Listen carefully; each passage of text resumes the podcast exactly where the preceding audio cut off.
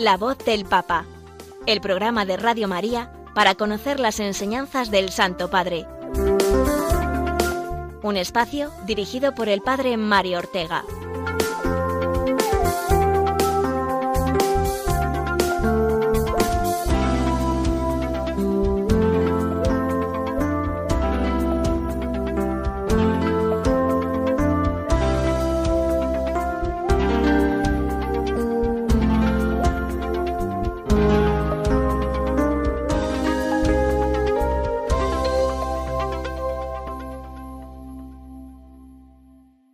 Buenos días, amigos oyentes. Bienvenidos a este programa en el que nos disponemos a escuchar la voz del Papa, a acogerla y seguirla, puesto que es la voz del vicario de Cristo en la tierra, del pastor por encargo mismo de Jesús de todas las iglesias. Y para comenzar hoy vamos con una curiosidad histórica. ¿Saben desde cuándo y por qué el Papa usa una sotana blanca que lo distingue del resto de los obispos? Pues fíjense qué curioso, pero mm, podemos encontrar el origen en nuestro propio país. Sí, en España. Porque español fue Santo Domingo de Guzmán, que fue el fundador en el siglo XIII de la Orden de Predicadores, los dominicos, que tomaron como vestimenta un hábito blanco. Y cuando en el año 1556 fue elegido papa un religioso dominico, que tomó como nombre Pío V y que es santo, decidió mantener su hábito blanco, renunciando al color rojo que hasta entonces habían usado los sumos pontífices. Y desde entonces quedó como color característico del Papa el blanco, que está muy bien, ¿verdad? Se oye muchas veces que lo que caracteriza a los católicos son tres blancuras. Primero, la de la Eucaristía, Segundo, la devoción a la pureza de la Virgen. Y tercero, la fidelidad al obispo vestido de blanco, que es el Papa. Bien, pues después de esta anécdota que nos ha introducido en el programa de hoy, repasemos a modo de sumario los contenidos que irán llenando los cincuenta y cinco minutos de radio que tenemos por delante. En esta última semana el Papa Francisco finalizó su ciclo de catequesis sobre la carta a los Gálatas, que será la ventana por donde primero nos asomaremos hoy. Y también recordaremos sus palabras durante el viaje que realizó a Asís el viernes pasado, una peregrinación que realizó como preparación a la Jornada Mundial de los Pobres que celebrábamos anteayer, el domingo, en el que, como es habitual, de nuevo escuchamos la voz del Papa, esta vez para acoger su comentario al Evangelio de ese día. Finalmente continuaremos con nuestro comentario a la encíclica Lumen Fidei, que hoy concluiremos con el cuarto y último capítulo. Pero antes de todo, eh, recemos, recemos por el Papa, que es lo que más nos pide él siempre. Lo hacemos con la oración ya habitual en nuestro espacio.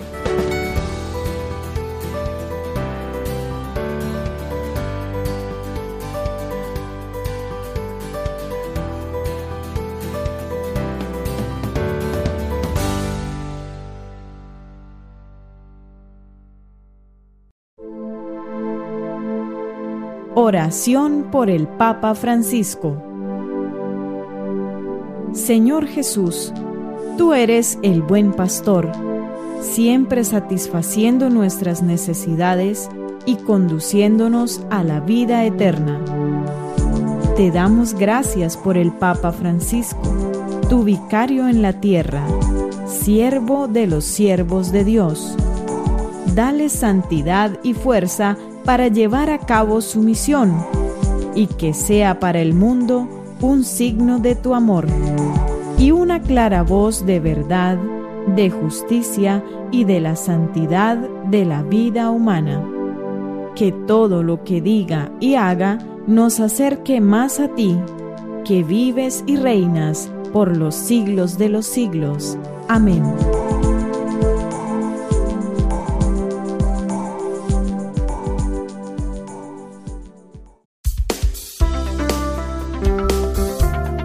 La voz del Papa, el programa de Radio María que te ofrece la enseñanza y la actualidad del Santo Padre.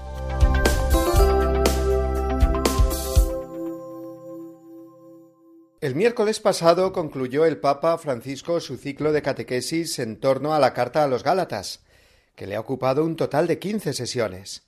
Comenzó con ellas el 23 de junio y después de la interrupción veraniega del mes de julio las retomó en agosto y las ha finalizado justo la semana pasada.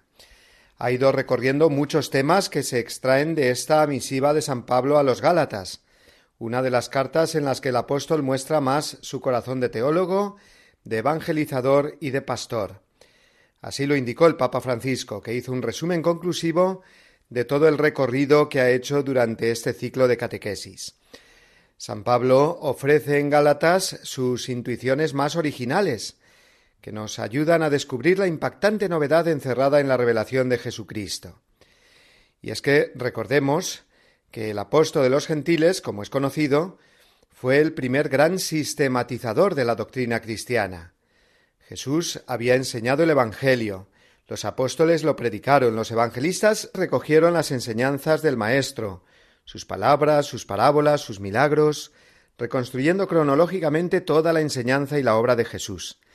Y a San Pablo eh, le correspondió tratar uno a uno todos los temas esenciales de la doctrina cristiana, elaborar una teología, un cuerpo doctrinal, que recoge todas esas perlas dispersas a lo largo del Evangelio. Sus cartas son eh, a la vez eh, tratados de teología, anuncio evangelizador y conjunto de normativas y orientaciones pastorales. Todo en uno, en cada una de las cartas, digo. Eso lo subrayó el Papa mucho, de manera que la teología cristiana no surgió de la pura especulación teórica, sino que nació y se desarrolló conforme iban surgiendo los conflictos y problemas que tenían que resolver los cristianos, al ir comprendiendo la total novedad del Evangelio respecto a las tradiciones judías. Y San Pablo en esta misión es un primer espada. No en vano se le representa con la espada, la espada de la fe. Contempla el misterio de Cristo como teólogo, lo profundiza en su hondura definitiva, se va identificando con él, y a la vez lo va transmitiendo con muchísima creatividad, buscando la salvación de los que evangeliza, siendo un auténtico pastor que atiende las dificultades personales y sobre todo las eclesiales, las que surgen en eh, la comunidad cristiana al asumir el verdadero Evangelio. Así como hemos visto en la carta a los Gálatas, afronta con toda la autoridad de apóstol, pero sin esconder la debilidad de su carácter, esa situación confusa que se había creado en la comunidad cristiana de Galacia, al recibir posteriormente a la evangelización que les había llevado San Pablo, las ideas de cristianos legalistas que vivían todavía muy atados a las tradiciones judías, de que tenían que observar todos los preceptos de la ley antigua, incluida la práctica de la circuncisión, para llegar a ser auténticos cristianos. Y esto no es así. Tuvo que corregir enérgicamente San Pablo. El bautismo supone una vida totalmente nueva para la cual no hay que hacer nada meritorio antes, nada de los preceptos externos y muy numerosos de la liturgia hebrea. San Pablo insistió una y otra vez en la completa novedad de la libertad cristiana. Escuchamos cómo lo dijo en estas frases el Papa Francisco. Pablo non ha mai pensato a un cristianesimo Pablo nunca pensó en un cristianismo de rasgos irénicos, desprovisto de empujes y de energía. Al contrario, ha defendido la libertad traída por Cristo con una pasión que todavía hasta hoy conmueve, sobre todo si pensamos en los sufrimientos y la soledad que ha tenido que sufrir. Estaba convencido de haber recibido una llamada a la que solo él podía responder y ha querido explicar a los Gálatas que también ellos estaban llamados a esa libertad, que les liberaba de toda forma de esclavitud, porque les hacía herederos de la promesa antigua y en Cristo hijos de Dios. La libertad cristiana, ese es el mensaje central de la carta a los Gálatas, como ha ido explicando el Papa a lo largo de estas catequesis. Una libertad que San Pablo pone a la sombra del amor y que es contraria al libertinaje, que sería en realidad seguir los deseos de la carne y no del espíritu. Estos son los temas que, como recordamos, han sido los tratados en estas últimas semanas por el Papa. La vida en el Espíritu, que siempre nos impulsa, concluyó el Santo Padre, a ir hacia adelante. La tentación será siempre la de volver hacia atrás, buscando de nuevo seguridades en la ley, descuidando la vida nueva del Espíritu. Una definición de cristiano que está en la Escritura, dijo el Papa, nos enseña que nosotros los cristianos no somos gente que va hacia atrás, que vuelve hacia atrás. La libertad del cristiano, la verdadera y segura ley, tiene su plenitud en esta vida del Espíritu que Jesús nos ha dado. Es verdad. ¿Cómo coincide esto con lo que el Señor fue enseñándoles a los apóstoles en todo momento? Mirar hacia adelante, mirarlo a Él, como dijo a San Pedro caminando sobre las aguas. Mirarlo a Él, no tener miedo. Mirad, soy yo en persona, no temáis, les dijo, tras aparecérseles resucitado.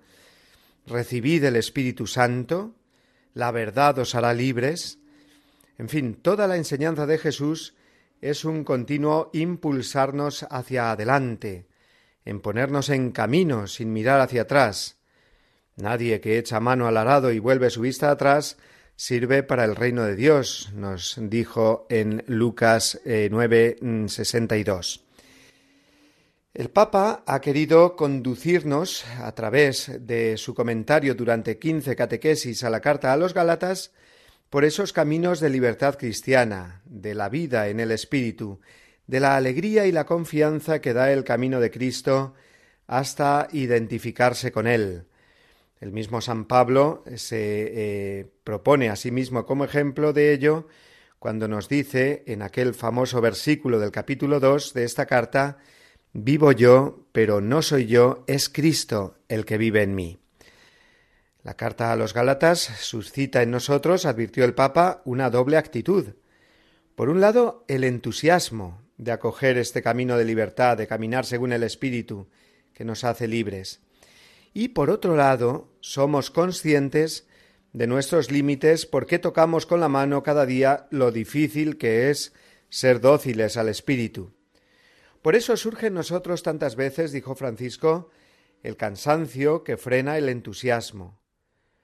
Nos sentimos eh, desanimados, débiles, a veces marginados respecto al estilo de vida según la mentalidad mundana. Nos sentimos, dijo, como los apóstoles en la barca en medio de la tempestad. Cristo parece dormido y nosotros eh, con el riesgo de hundirnos. Y eso nos da miedo. Por eso dijo el eh, Santo Padre, repitiendo una frase de San Agustín, Despierta a Cristo, despierta tu fe. Algo puedes hacer al menos cuando estés turbado. Despierta tu fe.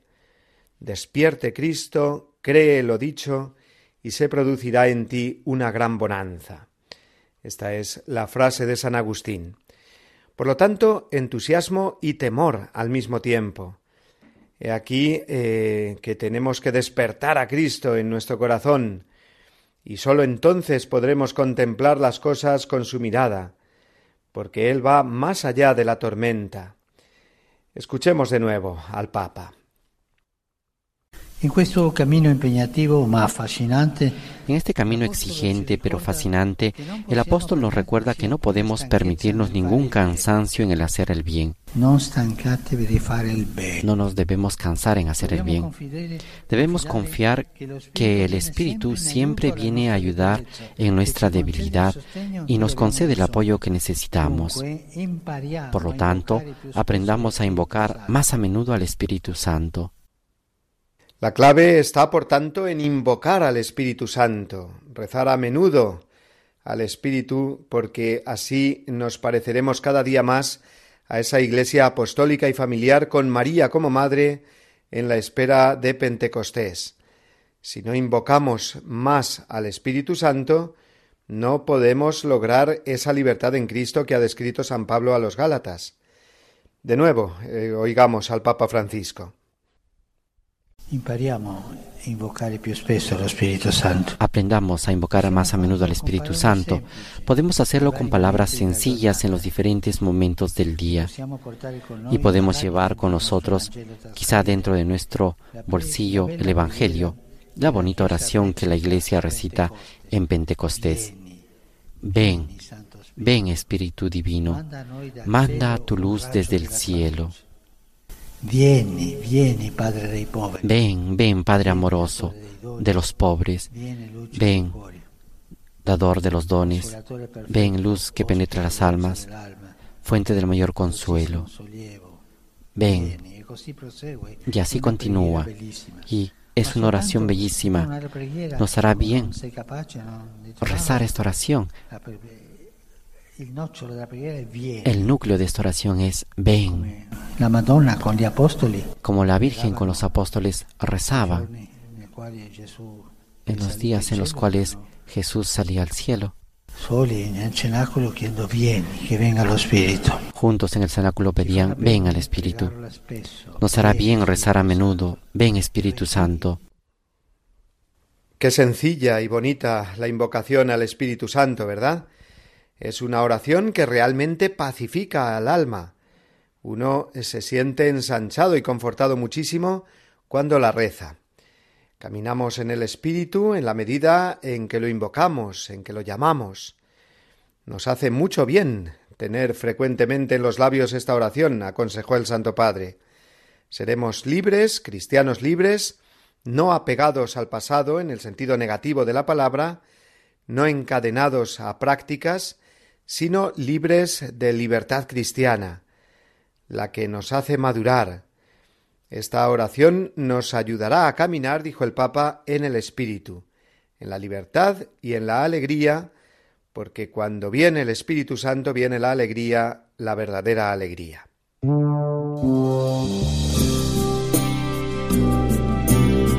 Y como siempre, terminamos este comentario a la catequesis semanal del Papa escuchándole a él mismo el resumen de todo lo que hemos ido recorriendo con las palabras que pronunció en español.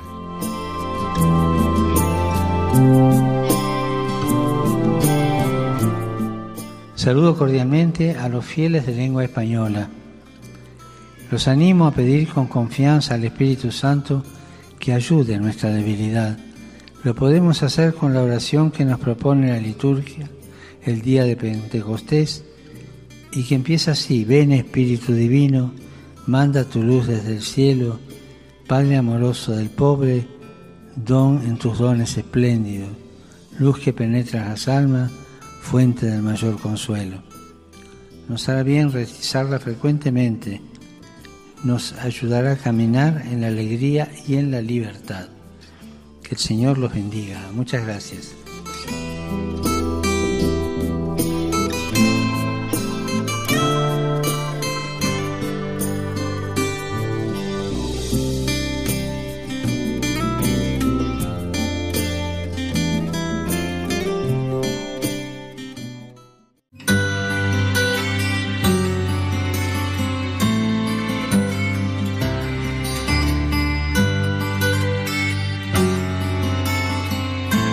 El Señor hizo de Simón, al que dio el nombre de Pedro, y solamente de él, la piedra de su iglesia. Le entregó las llaves de ella, lo instituyó pastor de todo el rebaño. Consta que también el colegio de los apóstoles, unido a su cabeza, recibió la función de atar y desatar dada a Pedro. Este oficio pastoral de Pedro y de los demás apóstoles pertenece a los cimientos de la Iglesia. Se continúa por los obispos bajo el primado del Papa. Catecismo de la Iglesia Católica, número 881.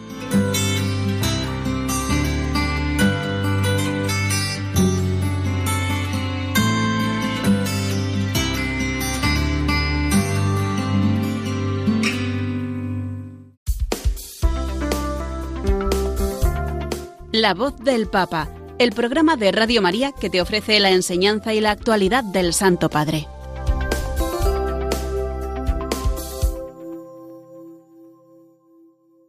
El domingo 33 del tiempo ordinario que celebrábamos anteayer nos acerca ya al final del año litúrgico y esto se refleja en el Evangelio que nos habla del final de los tiempos según nos lo describe Jesús. El Papa Francisco lo comentó durante el rezo del Ángelus en la plaza de San Pedro. Y se preguntó si Jesús alimenta una visión catastrofista de la historia, puesto que su frase el sol os se oscurecerá, la luna dejará de brillar, las estrellas caerán del cielo, ciertamente nos deja consternados. Pero lejos del Señor está esta intención, dijo el Papa.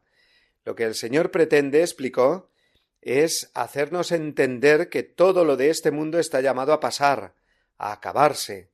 Hasta los elementos del firmamento, que así lo llamamos, como algo firme, la luna, las estrellas o el sol, no son tan firmes, tan estables, que vayan a durar siempre. Están también llamados a pasar.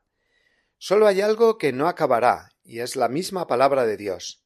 El cielo y la tierra pasarán, pero mis palabras no pasarán. La palabra de Dios sí que es el cielo, lo eterno, el firmamento, lo más firme y estable, la roca sobre la que podemos asegurar nuestra vida, dijo el Papa, recordando esa otra imagen bíblica descrita por el mismo Jesús de la casa edificada sobre la roca.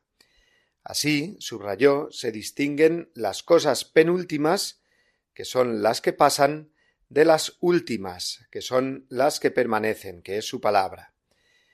Este pasaje del Evangelio nos ilumina en nuestras decisiones importantes, dijo Francisco. Nos sirve para orientarnos en ver en qué nos conviene más invertir nuestra vida.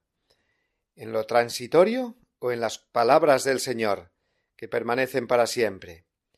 Evidentemente en estas, pero no es fácil, advirtió el Santo Padre, porque las cosas visibles, las de este mundo, nos parecen las más seguras. Lo que vemos, lo que tocamos, a eso nos agarramos. Hacemos como dice el refrán, más vale pájaro en mano que ciento volando. Pero es que la palabra de Dios no es algo voladizo, pasajero, sino todo lo contrario, es lo único que no pasa. Mientras que los bienes de este mundo llegará un día en que los tendremos que dejar todos. Eso lo sabemos con total seguridad. Invertir en la palabra de Dios, dijo el Papa, es lo sensato, aunque aparezca muchas veces como algo ilusorio, como cuando uno ve a alguien que se pasa la vida excavando para encontrar la roca firme sobre la que edificar su casa y eh, el que lo ve piensa que está perdiendo el tiempo. Y no, todo lo contrario rechaza construir eh, sobre lo inmediato, sobre la arena de lo pasajero, porque comprende que lo único que puede dar firmeza a su vida y a su obra es la roca de la palabra de Dios. Ahora bien, ¿cuál es el motivo de la firmeza de la palabra de Dios, el corazón que la hace firme y segura? se preguntó el Papa. Pues San Pablo nos responde, cuando dice solemnemente la caridad no pasa nunca, el amor, el bien. Por tanto, quien invierte en el bien está invirtiendo en la eternidad. El Santo Padre lo dijo con estas palabras, leo textualmente. Cuando vemos una persona generosa y servicial, apacible, paciente, que no es envidiosa, no critica, no se jacta, no se hincha de orgullo, no falta al respeto, esta es una persona que construye el cielo en la tierra. Quizás no tenga visibilidad, dijo el Papa, quizás no haga carrera, quizás no sea noticia en los periódicos, y sin embargo lo que hace no se perderá, porque el bien nunca se pierde, el bien permanece para siempre. Hasta aquí las palabras textuales de Francisco. Y llegados a este punto, el Papa nos planteó las habituales preguntas con las que suele concluir su enseñanza del Evangelio cada domingo nos preguntó ¿En qué estamos invirtiendo la vida? ¿En las cosas que pasan, como el dinero? ¿El éxito? ¿La apariencia? ¿El bienestar físico? De estas cosas no nos llevaremos nada. ¿Estamos apegados a las cosas terrenas como si tuviéramos que vivir aquí para siempre? Mientras somos jóvenes y tenemos salud, todo va bien, pero cuando llega la hora de la despedida, debemos dejarlo todo, nos recordó el Papa. Y como buen hijo de San Ignacio de Loyola, como jesuita que es, nos propuso un ejercicio que el santo eh, de Loyola nos propone para ayudarnos en nuestros discernimientos más importantes, algo que es muy eficaz cuando estamos ante una decisión importante que tenemos que tomar, y es imaginarnos que estamos delante de Jesús al final de nuestra vida, cuando estamos a punto de dar el paso a la eternidad. ¿Qué es lo que en ese momento hubiera yo elegido? Pues eso que elijo y decido lo aplico a mi momento actual. Ese discernir a la luz de la presencia del Señor imaginada al final de nuestra vida es el ejercicio que describe San Ignacio en el libro de los ejercicios espirituales, concretamente en el número 187. Así tenemos que decidir, siempre mirando a la eternidad, siempre mirando a Jesús. Quizás no sea la elección más fácil, la más inmediata, la que se nos propone como la primera, pero será la acertada, la buena. Eso seguro, concluye el Papa. Y después del rezo del Ángelus tuvo una palabra de recuerdo para la jornada que se celebraba este domingo, que fue, como recordaréis, la quinta jornada mundial de los pobres. Los pobres están siempre con vosotros. Son las palabras textuales de Jesús que el Papa recordó para que no dejemos de acordarnos de atenderlos, y dio las gracias a las parroquias y comunidades cristianas que con toda la creatividad y el esfuerzo multiplican iniciativas en orden a paliar las necesidades básicas de los más pobres.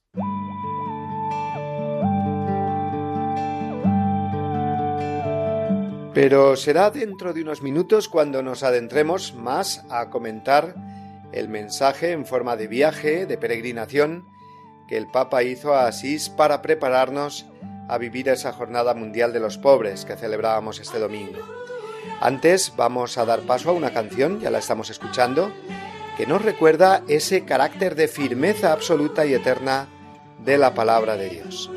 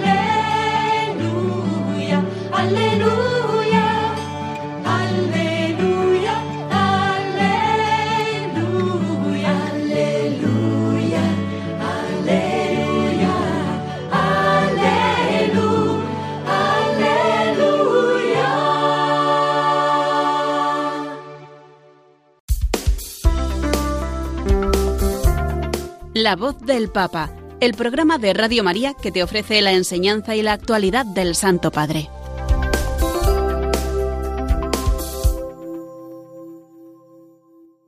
En nuestra tercera parte del programa vamos a destacar dos eventos que protagonizó el Papa durante la semana pasada.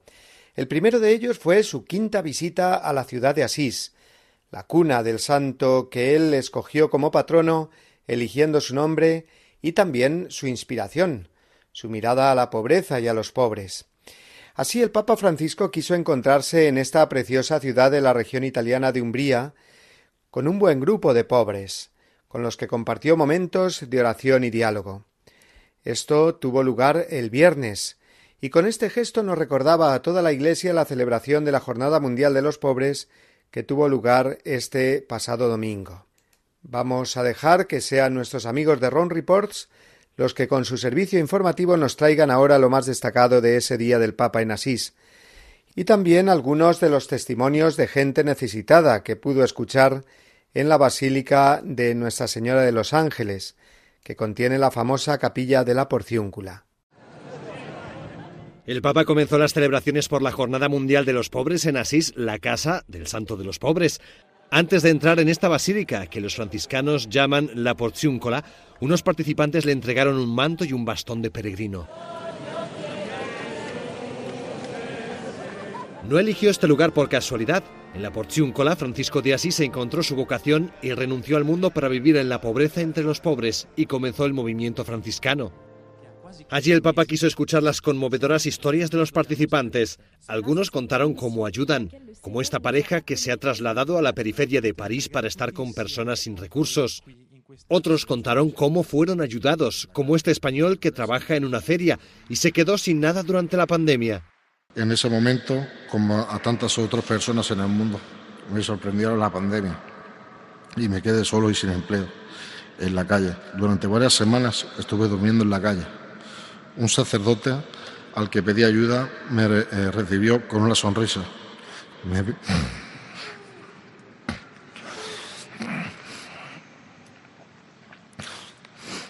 me miró y me dijo, te voy a ayudar. Quelli della Caritas hanno,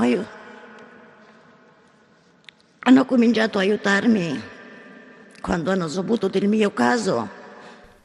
Personas de Caritas empezaron a ayudarme cuando se enteraron de mi situación con bolsas de comida y algunas ayudas económicas que me han permitido seguir adelante con dignidad. Hanno permesso di tirare avanti in un modo dignitoso.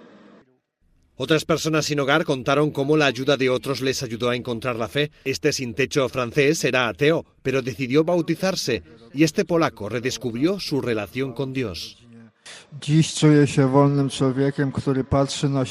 Antes yo me odiaba a mí mismo, ahora me acepto. Y gracias a Dios quiero cambiar mi vida. Hoy me siento un hombre libre. Una joven de Afganistán le contó que está muy preocupada por la familia y amigas que no han podido salir. Y este afgano que enseñaba sociología en su patria pidió ayuda para rescatar a sus hijos. Mis cuatro hijos son dos chicos y dos chicas. Tienen entre 20 y 24 años. Están abandonados en Afganistán. El Papa estaba conmovido y les escuchó muy atentamente. Giornata dei poveri. Grazie La jornada de los pobres. Gracias a los pobres que abren su corazón para darnos su riqueza y curar nuestro corazón herido. Gracias por esta valentía. En su saludo, el Papa dio las gracias a quienes ayudan a personas en dificultad, pero pidió que participen más personas.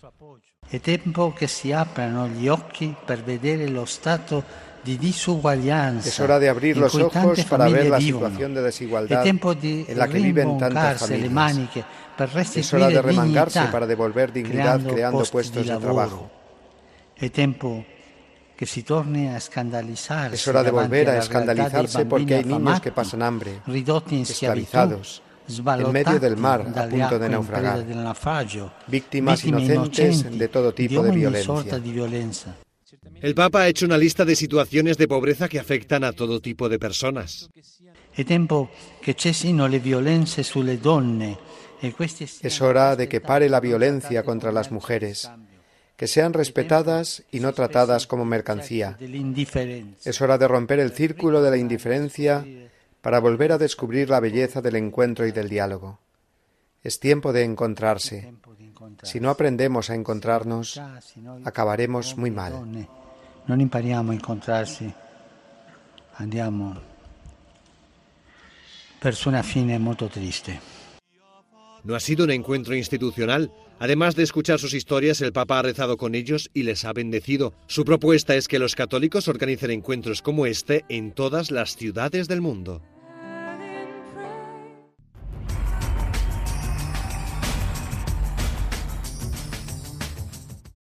Y junto con esta visita del Papa a Asís, también destacamos un segundo evento del Santo Padre en los últimos días, y fue la celebración del consistorio de cardenales para la canonización de siete nuevos santos, entre los que se encuentra Carlos de Foucault, que ha inspirado la espiritualidad de tantos millones de personas en todo el mundo en tiempos recientes, al ser un modelo de sencillez y abandono en la providencia de Dios, que es toda una lección para nuestro mundo que busca el éxito, el aplauso y la vistosidad. Sobre el beato Carlos de Foucault el Papa ya habló de una manera prolija y solemne, nada menos que en su encíclica Fratelli Tutti, y conectando con lo que decíamos antes del amor a los pobres, dijo de él que fue orientando su sueño de una entrega total a Dios hacia una identificación con los últimos, abandonados en lo profundo del desierto africano. La manera de evangelizar del beato Carlos de Foucault era poner en práctica su deseo de sentir a cualquier ser humano como un hermano. Con estos dos signos, la visita a Asís con su encuentro con los pobres y el anuncio de la canonización del beato Carlos de Foucault, el Papa nos ha recordado claramente esta semana por dónde quiere que camine la Iglesia la pobreza y la sencillez, la mirada humilde a Dios, que es nuestra única riqueza, y el servicio desinteresado al hermano, con el que me tengo que sentir profundamente unido.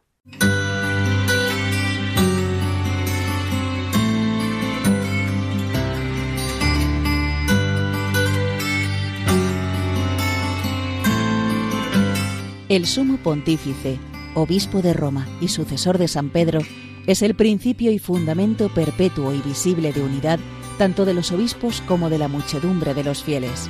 El pontífice romano, en efecto, tiene en la Iglesia, en virtud de su función de vicario de Cristo y pastor de toda la Iglesia, la potestad plena, suprema y universal que puede ejercer siempre con entera libertad. Catecismo de la Iglesia Católica, número 882.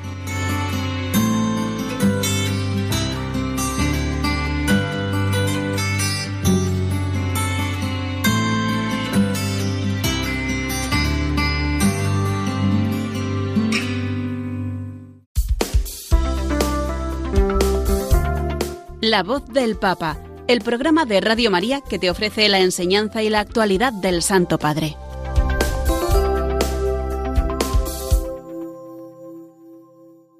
Igual que antes hemos llegado con el Papa al final de su ciclo de catequesis sobre la carta a los Gálatas, hoy también llegamos al final de nuestro comentario a la encíclica Lumen Fidei, la primera que escribió el Papa Francisco, aunque valiéndose, ya sabemos, de todo ese trabajo que ya tenía preparado Benedicto XVI. Lumen Fidei, la luz de la fe, es, eh, lo hemos visto, una preciosa presentación de lo que es y significa la fe, tanto a nivel individual para cada uno de nosotros, como dentro de un proceso histórico, una historia de fe o una fe como historia, que así es la fe cristiana, una fe encarnada, que encuentra en la humanidad de Cristo su plenitud. Es una fe, como vimos en el capítulo tercero la semana pasada, que se transmite de diversos modos, en el credo, en los sacramentos, en los mandamientos y en la oración. Y finalmente hoy veremos en el cuarto y último capítulo de la encíclica que es una fe que nos sirve para construir nuestra vida en este mundo del modo más humano, justo y verdadero posible. Así es, el cuarto capítulo de Lumen Fidei se basa en el versículo de la carta a los Hebreos, 11.16, que dice que Dios ha preparado una ciudad para los hombres. No se refiere sólo a la ciudad de Dios, al cielo, a la vida eterna, sino ya a este mundo. La fe no es sólo un camino, sino una edificación, una construcción de un mundo mejor. No sólo se trata de la solidez interior del creyente, sino que la fe ilumina también todas las relaciones humanas, porque nace del amor y a través de esto el Dios digno de fe construye para los hombres una ciudad fiable, afirma el Papa.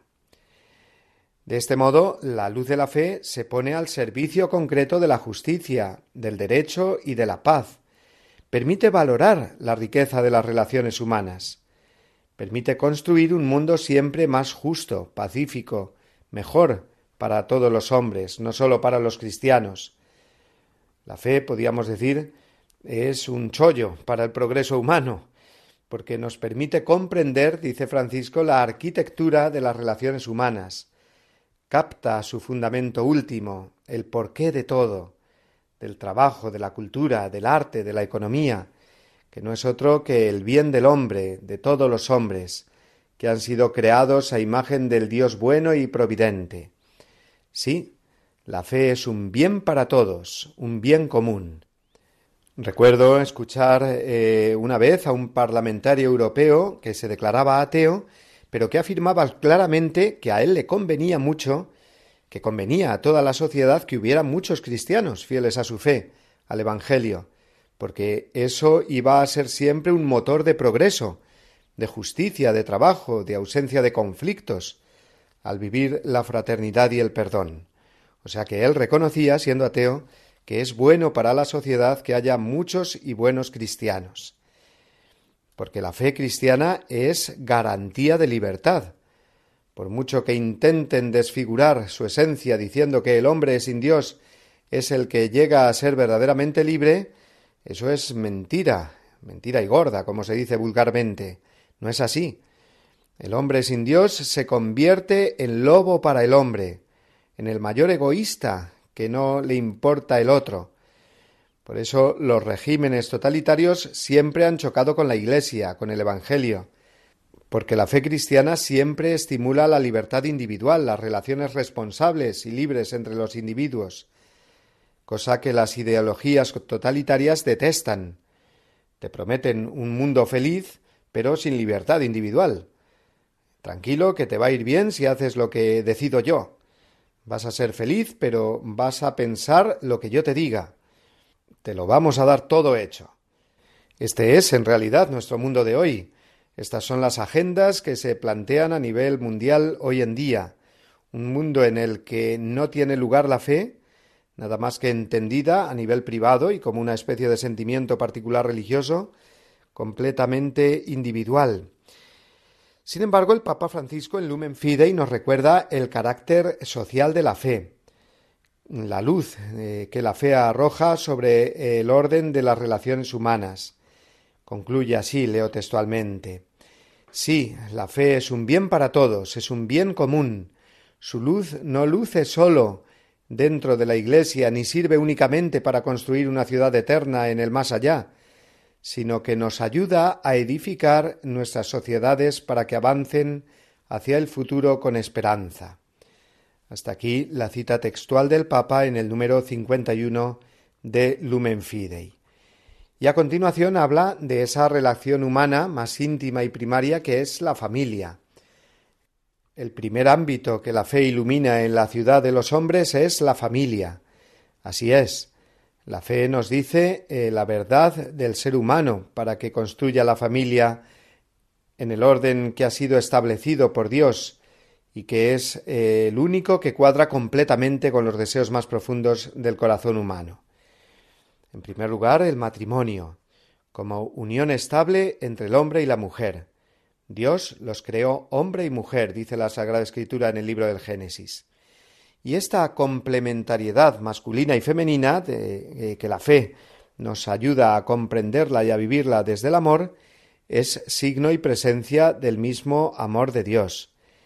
En ella se reconoce y se acepta la bondad de la diferenciación sexual, que permite a los cónyuges unirse en una sola carne y ser capaces de engendrar una nueva vida. Todo esto nos lo dice la fe, no sólo el sentido común, nos lo dice también la fe. Cuando este sentido común es el menos común de los sentidos, y lo mismo la fe es arrinconada al ámbito más privado y oculto, no es de extrañar que se pervierta todo este orden natural, y se niegue la diferenciación sexual natural, así como también el amor para siempre y la realidad misma de la transmisión de la vida, como un don sobre el que no podemos manipular a nuestro antojo, ni exigirlo como un derecho que me corresponde porque sí. La fe, además, continúa diciendo el Papa textualmente, está presente en todas las etapas de la vida. Los niños aprenden a fiarse del amor de sus padres a través de la práctica religiosa de la familia. Los jóvenes, en sus dificultades, siguen encontrando en la familia, gracias a la fe, una cercanía y atención que les proyecta hacia los grandes y leales. Es decir, concluye Francisco, que la fe no es un refugio para gente pusilánime, sino que ensancha siempre la vida. E igual que ocurre con la familia, abriendo más nuestra mirada, la fe ilumina todas las relaciones sociales. Al enseñarnos que Dios es nuestro Padre común, necesariamente vamos a ver en los otros eh, a hermanos. De modo que la mejor garantía de que nos llevemos bien todos los hombres y el mundo progrese en la paz es nuestra fe cristiana. En la modernidad, entre comillas, se ha intentado construir la fraternidad universal entre los hombres fundándose sobre la igualdad. Igualdad, fraternidad, libertad. Ese es el trinomio que se hizo famoso como bandera de la Revolución Francesa. Pero la realidad histórica es que esa fraternidad, pero la realidad histórica es que esa fraternidad, sin referencia a un Padre común como fundamento último, no logra subsistir. Hace aguas tarde o temprano por todos los sitios. Y al final, como decía Sartre, eh, los eh, otros se convierten en infierno para mí. La fe, por el contrario, nos enseña que cada hombre es una bendición para mí. Gracias a la fe hemos descubierto la dignidad única de cada persona, que no era tan evidente para eh, el mundo antiguo, ni lo es ahora, por desgracia, porque hemos olvidado la fe. Exclama así el Papa en el número 54 de Lumen Fidei. ¿Cuántos beneficios eh, ha aportado la mirada de fe a la ciudad de los hombres para contribuir a su vida común? La fe, además, revelándonos el amor de Dios, nos hace respetar más la naturaleza, pues nos hace reconocer en ella una gramática escrita por el Señor y una morada que nos ha confiado para cultivarla y salvaguardarla. También la fe nos invita a buscar modelos de desarrollo justos, no sólo utilitaristas, formas de gobierno justas, es decir, la autoridad como servicio. La fe nos abre a la realidad maravillosa del perdón, como solución a los conflictos humanos y al desamor, nos impulsa a la unidad, superando los egoísmos. Cuando la fe se apaga, por lo tanto, se corre el riesgo de que los fundamentos de la vida se debiliten con ella. Y finalmente, en los números 56 y 57 de Lumen Fidei, el Santo Padre nos habla de la fortaleza que da la fe a cada persona, y por lo tanto la contribución en este sentido a una sociedad más fuerte contra las adversidades. Como dice el Salmo, tenía fe aun cuando dije qué desgraciado soy. La fe nos enseña que Dios es más fuerte que nuestra desgracia, que nuestro sufrimiento. Dios aparece como el que nos sostiene en los momentos de prueba, a través de la confianza en quien más ha sufrido y ha llegado a vencer hasta la muerte misma, Jesucristo. Por esto, incluso la muerte queda iluminada y puede ser vivida como la última llamada de fe, el último sal de tu tierra, el último ven pronunciado por el Padre, en cuyas manos nos ponemos con la confianza de que nos sostendrá incluso en ese paso definitivo. Por eso, concluye Francisco, la fe, que nos lleva a la esperanza, nos proyecta hacia un futuro cierto, diverso de las propuestas ilusorias de los ídolos de este mundo. La fe que da un impulso y una fuerza para vivir cada día. No nos dejemos robar la esperanza, exclama.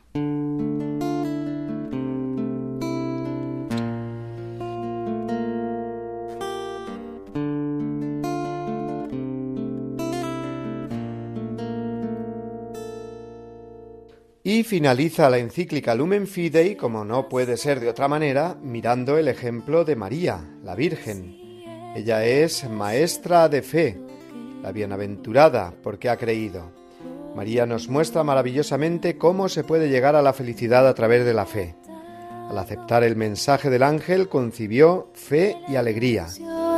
En la Madre de Dios la fe ha dado su mejor fruto, y cuando nuestra vida espiritual da fruto, nos llenamos de alegría, que es el signo más evidente de la grandeza de la fe.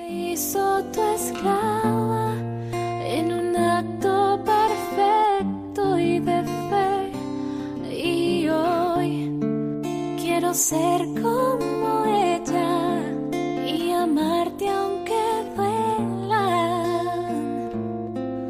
las espinas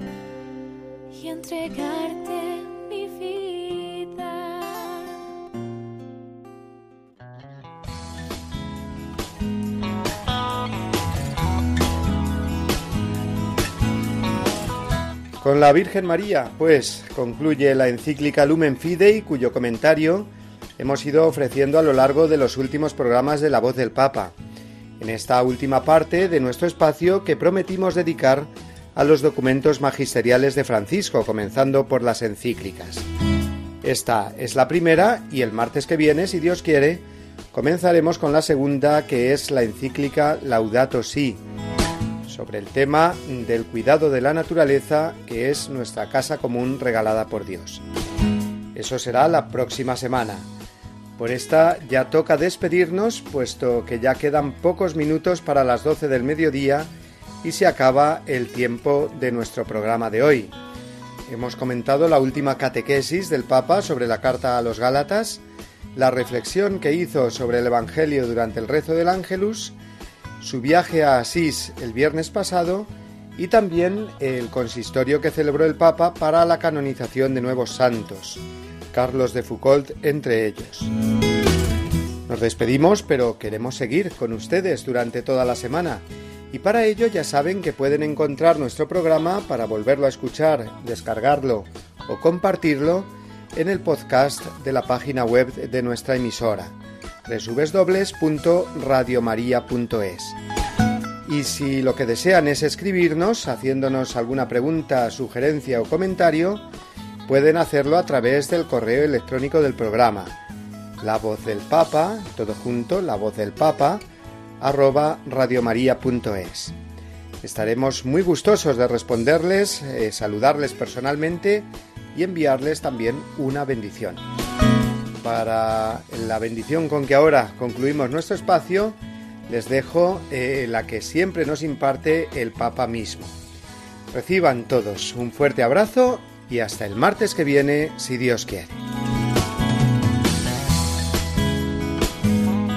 Les deseo lo mejor, que Dios los bendiga y no se olviden de rezar por mí. Gracias.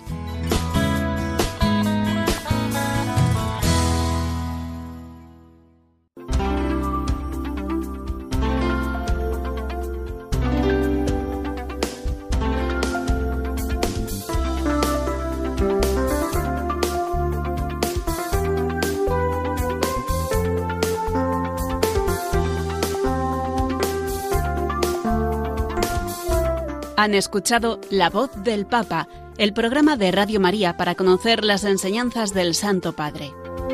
Es un espacio dirigido por el Padre Mario Ortega.